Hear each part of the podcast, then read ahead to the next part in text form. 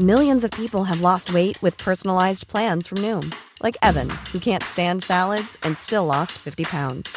Salads, generally, for most people, are the easy button, right? For me, that wasn't an option. I never really was a salad guy. That's just not who I am. But Noom worked for me. Get your personalized plan today at Noom.com. Real Noom user compensated to provide their story. In four weeks, the typical Noom user can expect to lose one to two pounds per week. Individual results may vary. Heraldo Podcast, un lugar para tus oídos.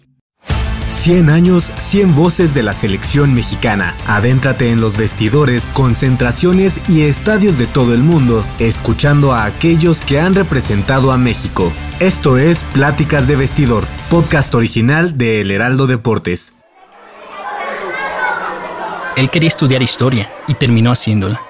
El deseo inicial de Raúl Gutiérrez se transformó para convertirlo en el protagonista de una epopeya. Quería dar clases en un salón, pero el destino decidió llevarlo a dar cátedra en una elegante alfombra verde como entrenador de una generación que le dio la gloria al tri. Como el buen zaguero que fue, Potro es un defensor de la importancia de la enseñanza, esencia de vida que deja huella en las personas, y él impregnó un enorme en todo un equipo, en un país. Fue el maestro de los niños héroes que en 2011 ganaron el Mundial Sub-17 que se disputó en México. La docencia la tiene en la sangre. Yo soy profesor en educación primaria, egresado de la Escuela Nacional de Maestros, entonces eh, yo quería jugar fútbol desde que salía de la secundaria, pues no me dejaron, me obligaron a estudiar y lo cual agradezco muchísimo porque es parte importante de lo que después fui como profesional. El estar preparado académicamente te expande, te expande el cerebro, te expande las ideas, te expande la visión. Entonces yo creo que es fundamental para mejorar tus procesos hasta en las decisiones. Así lo cuenta un potro que, fiel a su apodo, corrió un proceso donde no estaba destinado a ser el entrenador, pero la vida y el fútbol dan muchas vueltas, tanto que un cambio de administración en la Federación Mexicana de Fútbol en 2009 le dio la oportunidad de convertirse en el líder de esa generación que vive en la memoria colectiva del país. Desde ese entonces, Raúl convenció a los jóvenes futbolistas de que podían ser campeones, de emular lo que Jesús Ramírez hizo en 2005 en Perú, incluso de que tenían la oportunidad de jugar en canteras de Europa como alguna vez lo hicieron Giovanni Dos Santos y Carlos Vela. Tenían todo para sorprender al planeta, y así lo hicieron. La selección de Gutiérrez abrió su participación en la Copa del Mundo de 2011 con una victoria 3-1 sobre Corea del Norte. Luego se impuso 2-1 a Congo y cerró la fase de grupos con un triunfo sobre Países Bajos, suficiente para conseguir el liderato del grupo y el pase a los octavos de final. En la siguiente ronda, el Tri se impuso 2 a 0 a Panamá y la gesta heroica comenzaba a sentirse. De hecho, para Potro, el quinto partido contra Francia fue el momento en el que se dieron cuenta de que podían alcanzar la gloria, pues superaron con categoría a un equipo nada sencillo y la confianza estaba a tope. Luego vino un día inolvidable, la semifinal contra Alemania en Torreón, Coahuila, uno de los partidos más épicos en la historia de la selección mexicana. Julio Gómez abrió el marcador apenas a dos minutos del inicio. Después, Samet Yesli y Emre Cham le dieron la vuelta. El rayo de esperanza era mínimo, pero creció cuando Jonathan Espericueta metió un gol olímpico, aunque en esa misma jugada el propio Gómez chocó con un rival y se abrió la cabeza. Posteriormente, Julio volvió a la cancha vendado como una momia, y después vino un momento de frenesí pocas veces igualado, que llevó la adrenalina de todo un país a tope con un partido cardíaco al más puro estilo de los supercampeones, pues solo en un capítulo de aquel mítico anime podía haberse esperado una anotación de antología como la chilena que le dio el pase a la final al Tri.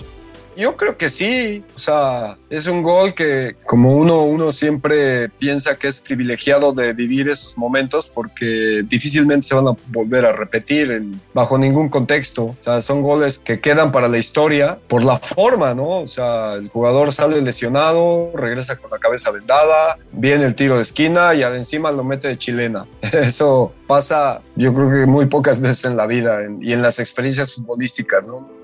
Esa fue la prueba fehaciente de que Potro había enseñado a los jugadores cómo afilar su colmillo ante la adversidad, algo que tal vez le faltó a él y a sus compañeros del equipo nacional que cayeron contra Bulgaria en tanda de penales en el Mundial de Estados Unidos 1994.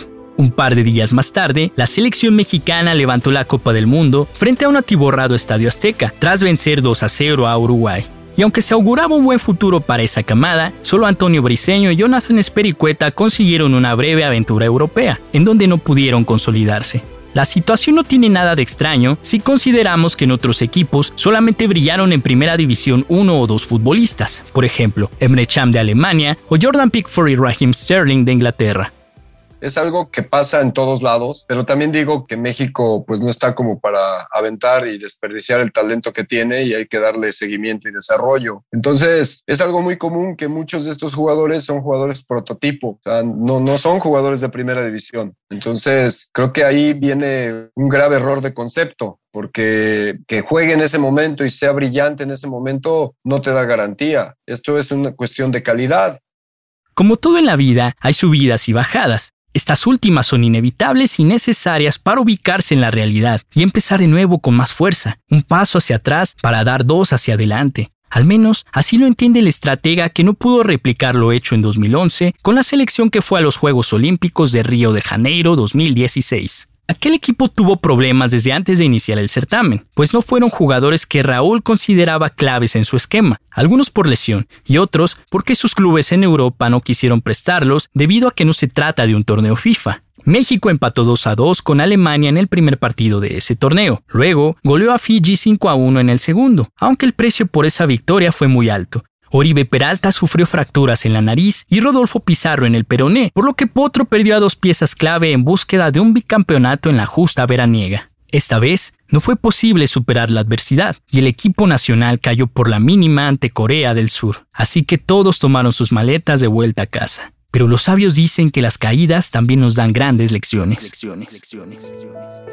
Ahora el Potro cabalga a paso seguro en su camino para consolidarse como director técnico de la Liga MX. Consiguió su primera oportunidad con Cruz Azul tras un largo recorrido en selecciones menores, la Liga Expansión MX, la Liga de Balompié Mexicano e incluso el fútbol de Centroamérica con el Real España de Honduras. El entrenador levanta la mano por los mexicanos ante la evidente escasez en la primera división del fútbol azteca.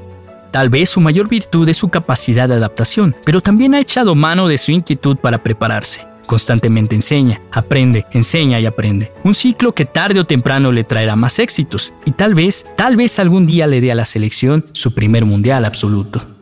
Yo creo que lo que le hace falta ya en México pues es la oportunidad, ¿no? La oportunidad. Por eso hablaba el criterio que te di al principio porque muchos de estos entrenadores que ahora están en Centroamérica pues, tuvieron también su oportunidad de estar en la primera división. Entonces, hoy esa, esa moda de traer a cualquier entrenador extranjero a México, pues afecta a todos los que queremos esa posible oportunidad. Si quieres saber más sobre la selección mexicana, disfruta de este podcast semanal y visita www.heraldodeportes.com.mx. Pláticas de vestidor es una producción de El Heraldo Deportes. Guión y locución David Ramos. Producción Eric Medina y José Luis Ramírez. Diseño de audio Rodrigo Traconis.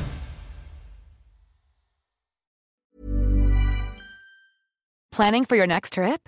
Elevate your travel style with Quince. Quince has all the jet setting essentials you'll want for your next getaway, like European linen, premium luggage options, buttery soft Italian leather bags, and so much more. And is all priced at 50 to 80% less than similar brands.